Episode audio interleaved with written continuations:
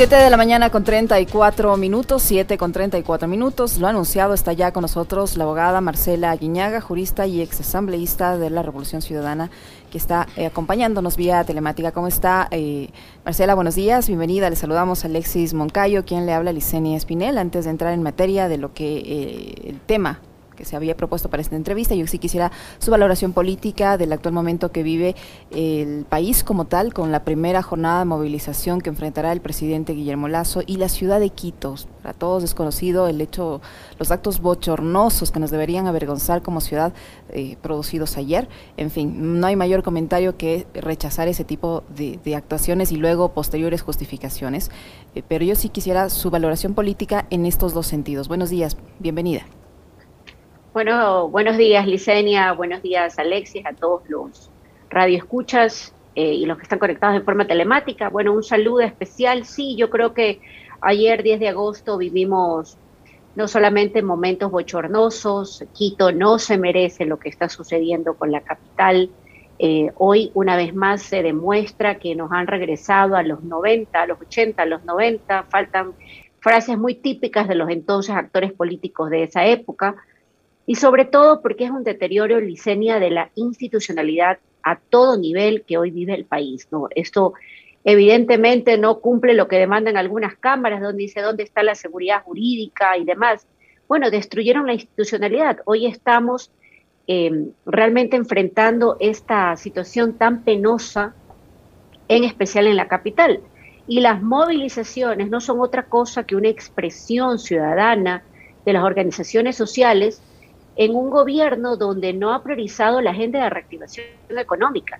El hambre golpea a las familias eh, a todo nivel, no solamente en las zonas urbanas, sino especialmente en las zonas rurales del país, y con los precios del combustible que siguen subiendo y encareciendo la vida de los ecuatorianos. Así que em, yo más bien quisiera que en esta suerte de tenernos en, embobados solamente con el tema de la vacunación, quisiéramos saber cuál es el plan de reactivación del presidente Lazo, que es urgente, es decir, no hay cosa hoy que detenga, que nos diga cómo vamos a reactivar la economía, qué decisiones se van a tomar, qué va a ser y cómo va a ser su relación con la Asamblea Nacional, luego de que él mismo, a través de su entonces ministro de Gobierno, implosionó desde adentro la Asamblea y hoy tiene una Asamblea absolutamente inmovilizada discutiendo no necesariamente las cosas que le interesan a los ciudadanos. Así que Momentos difíciles vive el Ecuador, indudablemente. Yo no veo ahora mismo una salida en este preciso momento, Licenia, decírselo con absoluta frontalidad. Y la violencia que se suscitó ayer en el Consejo Municipal de Quito debe ser rechazada, ¿no? Debe ser rechazada a todo nivel. Em, yo creo que estos comportamientos de este tipo de concejales que se creen superiores a otros debe ser rechazada, no importa de la tendencia ideológica que seamos. ¿Cómo le va, abogada? Buenos días, un gusto saludarle.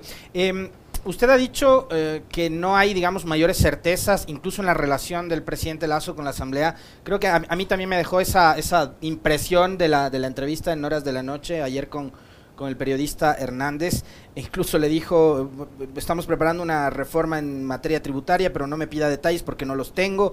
Eh, nosotros tuvimos aquí la semana pasada Patricio Donoso, ministro de Trabajo, dijo que no va a haber reformas al código laboral. Sin embargo, ayer el presidente Lazo en una entrevista dijo que habrá una suerte como de dos códigos laborales eh, o códigos del trabajo, uno el vigente para los, los trabajadores actuales y otro para los que se van a enrolar, etcétera, etcétera. No sabemos cómo va a funcionar, cómo, cómo, cómo podría operar una doble legislación así.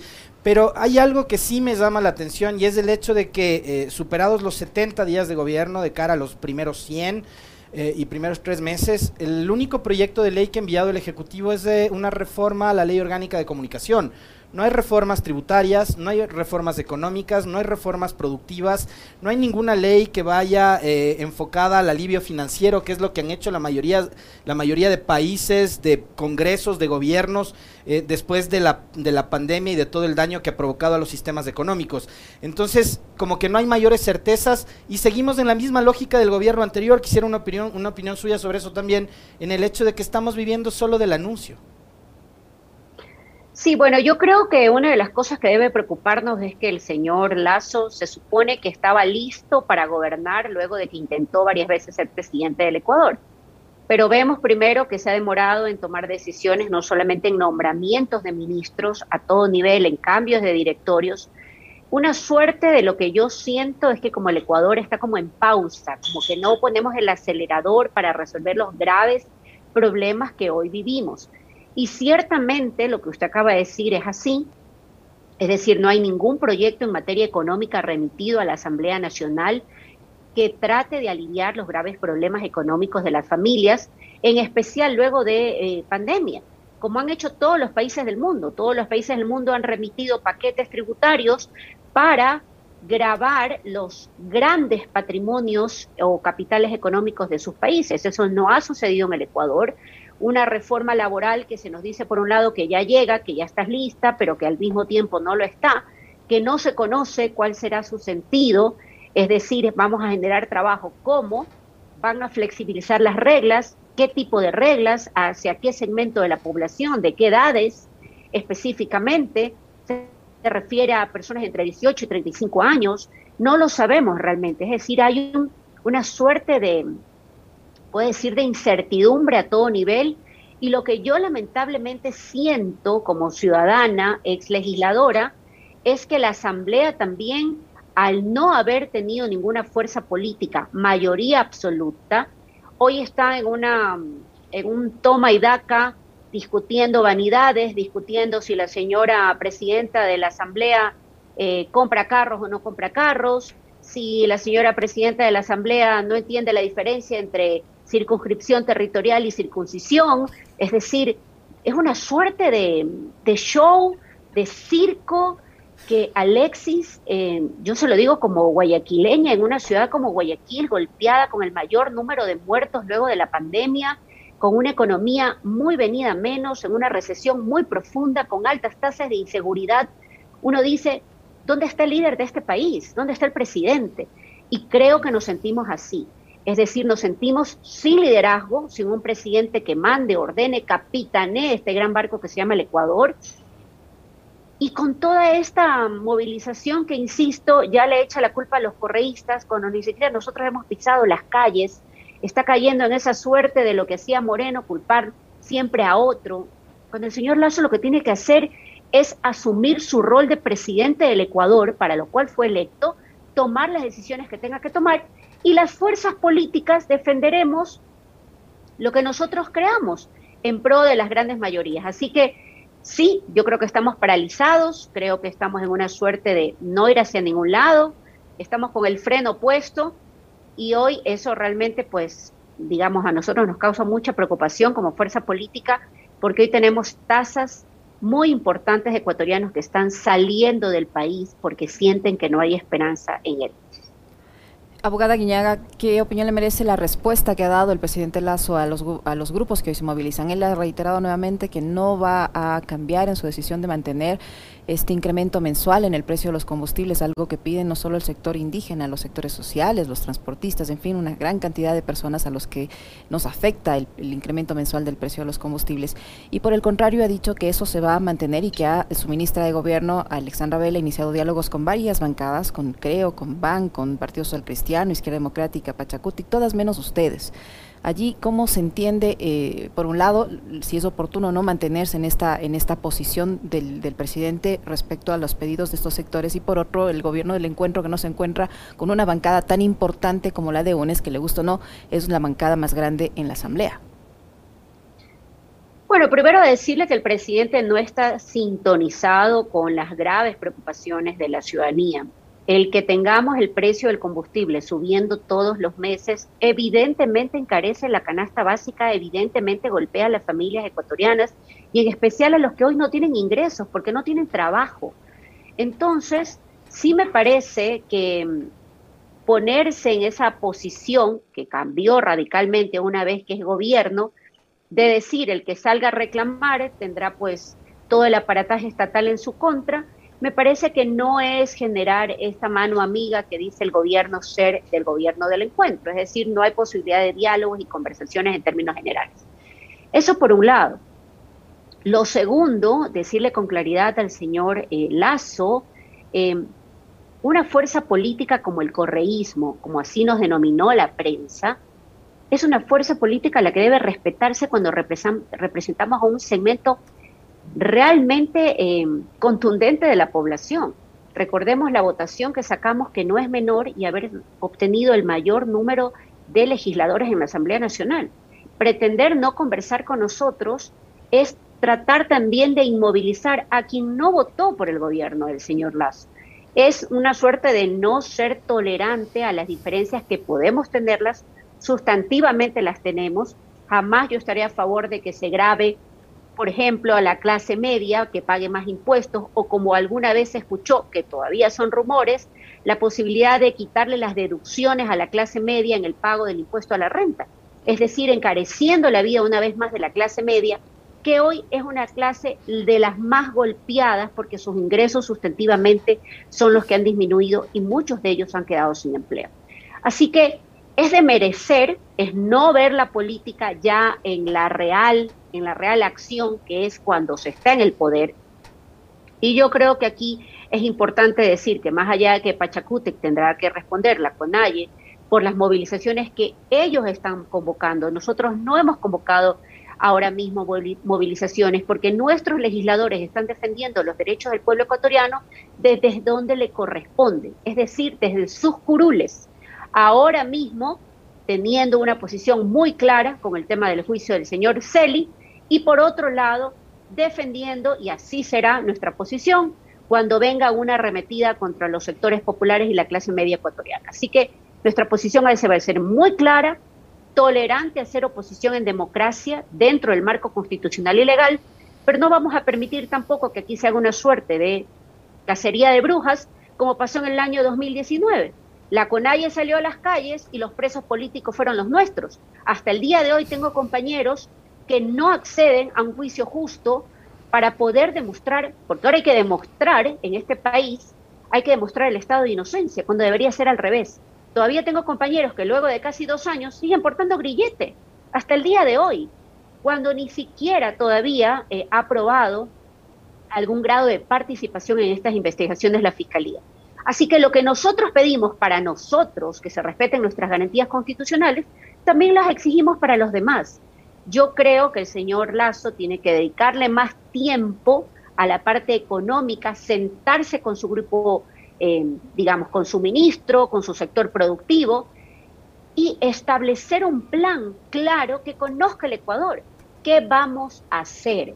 Porque muy bien, vamos a estar vacunados y ¿qué va a pasar luego de ello? Cuando las familias no tienen qué comer, cómo resolver sus deudas, cómo hoy pagar sus créditos hipotecarios. Licenia, no es menor que haya más de 1.300 millones de dólares de créditos o en mora con la seguridad social del Ecuador. ¿Quiere decir que los empresarios son malos? No, seguramente son muy buenos empresarios, muchos de ellos, pero no tienen con qué pagar, pues.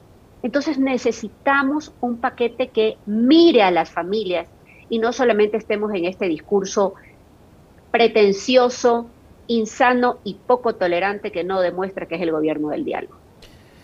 Em, abogada, em, la oposición que lidere UNES, ¿cuál camino tiene que recorrer una vez que se han hecho esta suerte de advertencias por parte del presidente Lazo? Porque usted ya mencionaba, y creo que este ese antecedente como tal, lo que ocurrió a partir de 2019. Ahí creo que todo el país vio quiénes convocaron a las protestas, quiénes lideraron las protestas y todo lo que sucedió posteriormente. Es decir, eh, ustedes van a tener que hacer una oposición mucho más inteligente y de ideas eh, como para no repetir una, un, episodio similar al que, al que vivimos en 2019. Sí, bueno, nosotros ahora estamos, como usted sabe, eh, no solamente recomponiéndonos como organización política en una, un análisis muy profundo de dónde perdimos, por qué perdimos, qué golpes tuvimos en la última campaña electoral, qué cosas dejamos de hacer e hicimos mal y qué cosas hicimos bien. Pero también eso trae una, digamos, una estrategia muy clara desde también nuestros legisladores en nuestra bancada. Nuestra posición será pro positiva cuando sean cambios en beneficio del Ecuador. Pero también otra cosa en la que yo coincido, mi querido Alexis, es que el pueblo ecuatoriano votó por el plan de gobierno en una, digamos, no en una mayoría absoluta, pero así es la democracia, votó por un plan de gobierno que está claro cuál era la posición del señor Guillermo Lazo.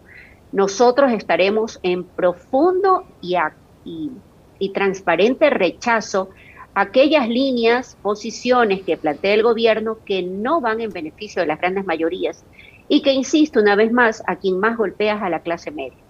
Esa será nuestra posición. Inteligente, sí, constitucional y legal, porque ser oposición está absolutamente respetada y, por supuesto, considerada dentro del marco ecuatoriano, eh, jurídico ecuatoriano del país. Así que yo creo que en eso eh, queda claro, nuestra bancada está actuando, nuestra bancada tiene algunas líneas estratégicas ya plenamente definidas, ese será nuestro comportamiento nos pronunciaremos y rechazaremos todo aquello que vaya en deterioro más aún de las condiciones económicas de las familias ecuatorianas, pero ciertamente exigiremos también respuestas por parte del gobierno del señor Lazo.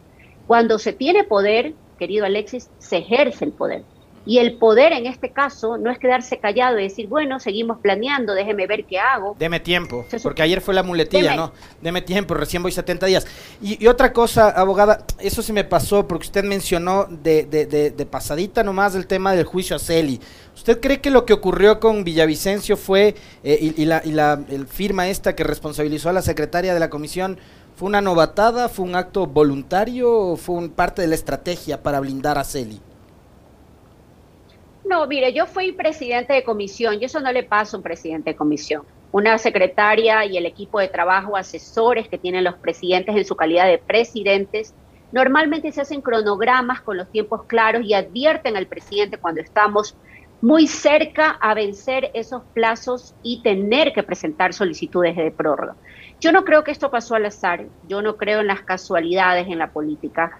Yo creo que esto fue plenamente preparado. ¿Para qué? Para que no haya un informe preparado por la comisión, sino que se busque la salida de mandar las posiciones de las bancadas. ¿Por qué? Porque hay bancadas que, como usted ve, ya están diciendo que todas las causales no están probadas, que en el tema de arrogación de funciones no tendrían por qué expresarse, cuando fue una de las causales más probadas. Hoy escuchaba el señor Villavicencio en un medio de, de comunicación televisivo donde decía que lo que pasa es que él ha podido demostrar como presidente más cosas de lo que el correísmo planteó en la solicitud de juicio político. Primero que eso es un error garrafal.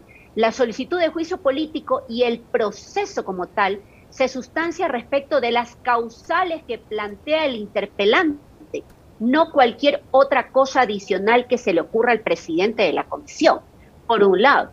Por otro lado, está claro que lo que buscaba em, el informe era demostrar aquellas causales que el interpelante Juan Cristóbal Lloret ha demostrado con la participación de sendas comparecencias que hoy han permitido ver entre una de esas cosas y que el país conozca que el señor Celi jamás fue contralor del país y se arrogó funciones porque no solamente dice es que el correísmo es que el correísmo busca beneficiarse de esto. Digamos, las nulidades en un Estado de Derecho no se dan de pleno hecho, se dan de pleno derecho. Quiere decir que hay que ir donde la función a la función judicial para que un juez declare una nulidad. No porque la resolución mañana de juicio político diga que no se ha demostrado que el señor era contralor, crean que pues todas las indebidas glosas o persecuciones a familias inocentes quedan en, nulidad plena. Me parece un desconocimiento, voy a pensar que es por la falta de experiencia que se cometen estos errores, pero insisto, pretender sancionar a la secretaria es pues irse contra el más débil, ¿no? Aquí ciertamente ahora quiere lavar su cara el señor Villavicencio, pero a mí me parece que es parte también de los que ha pretendido que este juicio no avance. Abogada Aguiñaga, ahora sí vamos a los temas de la convención. ¿Cómo avanzan los preparativos? ¿Está confirmada la fecha, el lugar? Eh, ¿Cuántas personas van a asistir con todo este tema de la pandemia? Obviamente los, habrán límites en cuanto al aforo y sobre todo, eh, ¿quién va, quiénes son los candidatos para dirigir nuevamente eh, a la organización política? ¿Se va a cambiar el nombre? ¿Y hay una definición de cuál va a ser el nombre, los colores, etcétera? Cuéntenos, por favor. Bueno, sí, gracias Licenia por la pregunta. Efectivamente, estamos en la organización de nuestra próxima convención, así lo hemos denominado, es nuestro nombre, digamos, de posicionamiento de eh, creativo, marquetero, pero es la Asamblea Nacional de Compromiso, estatutariamente así se llama, es el máximo órgano dentro de esta, de esta organización política Ahora bien, sí, va a ser en Montecristi. ¿Por qué Montecristi? Porque es el cantón donde la más alta votación a nivel nacional tuvimos en la última contienda electoral. Va a ser un aforo de más o menos 300 miembros adherentes a compromiso, más invitados especiales, más autoridades electas por compromiso social. ¿Qué esperamos que pase ese día? Bueno, un poco como el antecedente, vamos a hacer una reforma estatutaria, esta reforma está siendo socializada a todo nivel provincial, hay unos espacios muy interesantes que se han podido formar y agradezco a mis compañeros que han venido haciéndolo así, como son el Foro de Mujeres, que se ha llevado una discusión del rol de la mujer dentro de la política para también poner como nuevos desafíos dentro de nuestra organización. También el Foro de eh, Afroecuatorianos, que se dará, me parece, este fin de semana. El Foro de los compañeros eh, indígenas y nacionalidades, pueblos montubios, es decir, una suerte de preparación antes de la convención. Este 28 de agosto, ¿qué esperamos que suceda? Sí, primero aprobar ciertos documentos muy importantes, la reforma estatutaria, el código de ética, nuestro documento base ideológico y por supuesto nuestras causas, nuestras luchas muy claras, que sepa el pueblo ecuatoriano qué defendemos eh, y que cada militante de esta organización se compromete a defender. Y por otro lado, Em, tenemos em, cambio dentro de la reforma estatutaria, están cambio de símbolos, de colores, sí, estamos apostando cambiar el nombre, obviamente todo esto sujeto a la aprobación del Consejo Nacional Electoral. la mm, Asamblea deberá darle una facultad al buró que en caso de alguna observación del Consejo Nacional Electoral pueda explorar otras alternativas de nombre. ¿A qué nombre le estamos apostando? estamos apostando a llamarnos Revolución Ciudadana, que no solamente era, em, digamos que no se ha mirado como un eslogan de la entonces Alianza País, sino como una parte de una organización política. Nuevos colores, más frescos, una imagen creativa mucho más, em, hoy que está muy de moda en los partidos políticos, muchos más planas de colores muy, em, muy sencillos, se habla de esta línea, me parece minimalista en el ámbito de los creativos. Em, eso nos llena de motivación y de, y de, y de orgullo y de, y de esperanza, ¿no? En términos generales, porque creemos que es el nuevo desafío, pero más allá de eso, también ese día debemos elegir, luego de una lista que deba inscribirse, los 13 nuevos nuevos cargos para el Buró Nacional de Compromiso. Son 13 posiciones, presidente, vicepresidente, secretario ejecutivo y secretarías, que son algunas. Esto eh, se abre en las inscripciones, me parece que a partir del 23 o 24 eh, pueden inscribirse las listas y ese día los miembros adherentes que están debidamente acreditados, que tendrán una identificación, serán los que podrán votar por las listas calificadas por nuestro tribunal electoral. Em, hasta ahora, de la única lista que conozco es la que em, donde se me ha sugerido a mí eh, y algunos compañeros así lo han hecho, em, inclusive el propio Rafael, nominarme como candidata a la presidencia. yo quisiera que me acompañe, sí, eh, un representante de Manabí como candidato o candidata a la vicepresidencia me parece que es muy importante no solamente... Eh, ¿Tiene nombres? Digamos. Tengo algunos nombres. suelte, suelte, suelte un par, por favor. Ya solté unos, algunos todavía estamos explorando. A ver, pero, pero ¿cuál es, cuál es? Díganos cuál es el nombre del manavita. Bueno, pensé en Leonardo Orlando, la verdad es que yo pensé, me, me encantaría que me, me acompañe en la dupleta, pero también entiendo que Leonardo eh, está, digamos, eh, sus agendas también muy complicadas ejerciendo su cargo de prefecto de Manabí, pero también podría ser, en términos generales, una mujer manabita, ¿por qué no? Eh, yo creo que Guayas y Manabí, digamos, encabezando esta lista, me parece que también es un reconocimiento no solamente a los resultados electorales, sino al gran trabajo que se viene haciendo en, en la, en la, digamos, en la costa ecuatoriana pero también estoy planteando algunos nombres de compañeros de Pichincha, gente de experiencia. Em, tengo algunos, no los puedo adelantar porque justamente estoy ahora mismo tratando de invitarlos a ser parte de esta lista, de este buró, bueno, esta lista de candidatos, ¿no? Porque finalmente estamos de candidatos y luego el día 28, eh, luego de ser calificada la lista, puede ser eh, votada por los miembros adherentes presenciales y vía Zoom que estarán conectados. Yo quisiera preguntarle, y más bien, no, más, no, no preguntarle, sino pedirle eh, una reflexión suya con respecto de eh, lo que nos dijera ayer Carlos Rabascal, no sé si tuvo la oportunidad de escucharlo, estuvo aquí, él dijo que no es parte de la Revolución Ciudadana, pero que le parece bastante bien que eh, el, movimiento político, Fuerza Compromiso Social, que aglutina las fuerzas de la RC, vaya a un proceso de reingeniería y de revisión de sus idearios, de sus estatutos, de sus colores y demás. Y él lo que nos decía es que para 2025 se apunta ya como precandidato presidencial del progresismo. Em, ¿Ustedes lo van a, tener en carpeta, Rabascal, o, ya lo consideran como uno más de los traidores, que se aleje del correísmo, porque es otro traidor?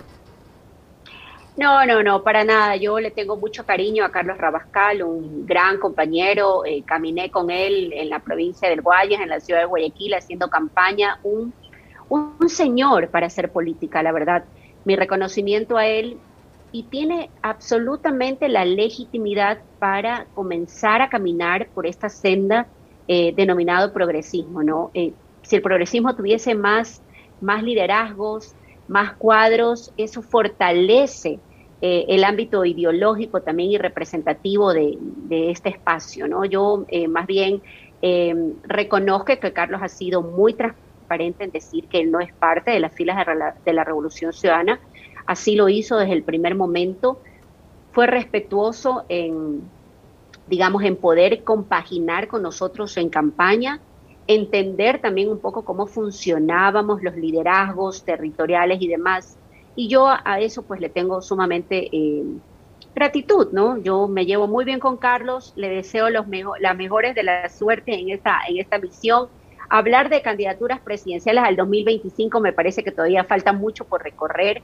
Hay que ver también cómo va el Ecuador, qué nos demandan las próximas seccionales. Pero eh, no estamos peleados, para mí no es traidor, es un gran amigo, yo lo estimo y lo quiero mucho, pero sí le deseo lo, mejor, ¿no? Ahora sí, estamos en el momento de recomponernos. Em, yo creo firmemente que la Revolución Ciudadana tiene que tener una mirada también em, distinta algunas cosas, eh, entender ese 40% del electorado menor de 35 años, eh, qué le gusta, qué quiere, cuáles son sus causas. Y creo que eso la izquierda también tiene que renovarse plenamente, una izquierda moderna, una izquierda que entienda que las causas no pueden ser sin mujeres, las causas no pueden ser sin minorías, las causas no pueden ser sin animalistas y ambientalistas. Es decir, tiene que tener muy claro, más allá de algunos dogmas ideológicos muy profundos que tenía la izquierda en su momento en, décadas pasadas. Así que y, esa es nuestra esa Causa, y esa causa sigue contando con Rafael Correa y le quiero preguntar, porque eh, con usted hemos conversado sobre esto en varias ocasiones, es ¿cuál va a ser el rol de Rafael Correa en adelante? ¿Qué, ¿Cuál va a ser su aporte? ¿Qué es lo que va a hacer dentro de esta nueva composición de la Revolución Ciudadana? Bueno, en el caso de Rafael, como usted sabe, eh, Rafael siempre será el, dirigente histórico. Yo no creo, primero que yo nunca estuve a favor de lo que nos, denominaron algunos medios de comunicación correísmo, ¿no? Pero una vez que ya se ha posicionado el correísmo, yo no creo un correísmo sin Correa, comencemos por ahí. Yo sí creo que es hora de que un liderazgo tan enorme con Rafael también permita generar nuevos liderazgos al interior de la revolución ciudadana. Y por eso digo que también es momento de que estas causas sean plenamente identificadas en nuestra revolución. Es decir, yo no veo espacios de construcción ahora mismo de liderazgos sin mujeres, cuando tenemos el desafío de tener un binomio presidencial al 2025 con paridad. Así que yo creo que es el momento eh, de entender que Rafael seguirá siendo nuestro líder histórico, es decir, así es, así lo creo yo. Yo no solamente que lo estimo, es mi amigo, es mi compañero de luchas Y aquí estoy en este desafío, ¿no? Yo le decía a un medio de comunicación, yo pensé que mi vida política había tenido una pausa por algunos minutos, por algún tiempo para, para dedicarme a la vida privada, pero la verdad es que eh, la política no me deja ir, ¿no? Entonces asumí este desafío de la comisión organizadora con dos grandes compañeros, Virgilio Hernández y Leonardo Orlando. Estamos bien avanzados en la organización, esperando con ansias llegar al día 28 para reencontrarnos con todas las normas de bioseguridad. Hemos recomendado a los miembros que van a participar presencialmente recomendación que vayan vacunados, ojalá todos con su segunda dosis. Yo no me pude poner mi segunda dosis el día de ayer porque me dijeron que no habían vacunas, que regrese. Así que, eh, bueno, esperamos que sea un, reencuentro de, de compañeros, ¿no? Con tolerancia, la madurez política y las circunstancias muy duras que vive el Ecuador demanda eso en estos precisos momentos. Más inclusivo, eh, abogada Guiñaga, más inclusivo, más abierto, menos sectario. Sí, sabes que yo, em, digamos, no creo que hay tiempo ahora mismo para, para vanidades, ¿no? Eh, un, un, gran compañero como Juan Cristóbal Lloret decía, eh, a mí me parece bien que Marcela Guiñaga esté nominada porque necesitamos disciplina y ella tiene carácter para eso no sé si tenga el carácter para eso, lo que sí es que em, me, llama, digamos, a la esperanza. ¿Saben qué? Cuando se reactivó todo el tema de la convención, una de las cosas más maravillosas que he sentido es que todo el mundo se reactivó, o sea, siento que todo el mundo se llenó otra vez de, de esperanza, la gente quiere participar, integrarse, queremos discutir. Me parece extraordinario, estábamos como en un momento de, no sé, estábamos como detenidos y hoy siento que esa llama se ha encendido nuevamente. Así que estoy contenta. Eh, te puedo decir que estoy agotada también porque eh, me, ha, tocado recorrer algunas zonas del país, em, pero estoy sumamente entusiasmada de este nuevo momento. Un nuevo momento donde no va a haber espacio para la, para la desunión, ni la intolerancia, ni las agendas particulares. El que no entienda eso, créanme que está la puerta abierta para que se vaya a otra organización política que lo reciba, porque no es momento de ser tan displicente, un momento de no entender el grave sufrimiento que, vive el pueblo ecuatoriano. Y de cara a 2023, eh, que es digamos lo más próximo, ¿cómo están pensando el escenario y cuál es la agenda que tiene la Revolución Ciudadana, abogado? Bueno, nuestra agenda un poco está marcada así. Pasamos la convención, Luego de la convención reestructuramos direcciones provinciales con afiliaciones eh, masivas. Hoy tenemos muchas direcciones. Luego de ello de tener directores provinciales ya titulares, vamos hacia la identificación y organización para eh, seleccionar los mejores cuadros que ya deban participar en la elección 2023. Hay algunas alianzas que vamos a tener, yo quiero decir, y lo he dicho en todos los medios de comunicación, sigue siendo, sigue siendo sumamente positiva, es decir, sigue siendo saludable. Habrá que analizar dónde corremos juntos, dónde corremos separados, en virtud del método de asignación de escaños. Lo mismo que pasó en la Asamblea Nacional, esta dispersión de fuerzas políticas va a pasar en los consejos municipales. Así que aquellos que decían que la gobernabilidad mejora van a tener que responderle al país en un momento determinado. Eso es lo que estamos haciendo, eso es nuestro plan de trabajo. Nosotros vamos a arrancar con, con tiempo eh, y ya desde el próximo enero pues tendremos nuestros próximos candidatos midiéndolos para, que, para participar en todos los territorios. Creo que hay que disputar todo lo que más podamos y ojalá estemos presentes en todas las provincias del Ecuador. Muy bien, muchísimas gracias. ¿Usted, va a ser candidata a la prefectura del Guayas? Bueno, eh, estamos midiendo, me voy a medir si tengo los números. Indudablemente a mí, para mí será un honor servir a mi provincia y a mi ciudad. Muy bien. Le queremos agradecer entonces a la abogada Marcela Guiñaga que ha estado con nosotros, ex asambleísta de la Revolución Ciudadana Jurista y ahora pues encargada de la organización política de la Revolución Ciudadana. Muchísimas gracias. 8 de la mañana con 9 minutos, hacemos un corte y volvemos de inmediato. No se vayan, que estará con nosotros el economista Pablo Dávalos.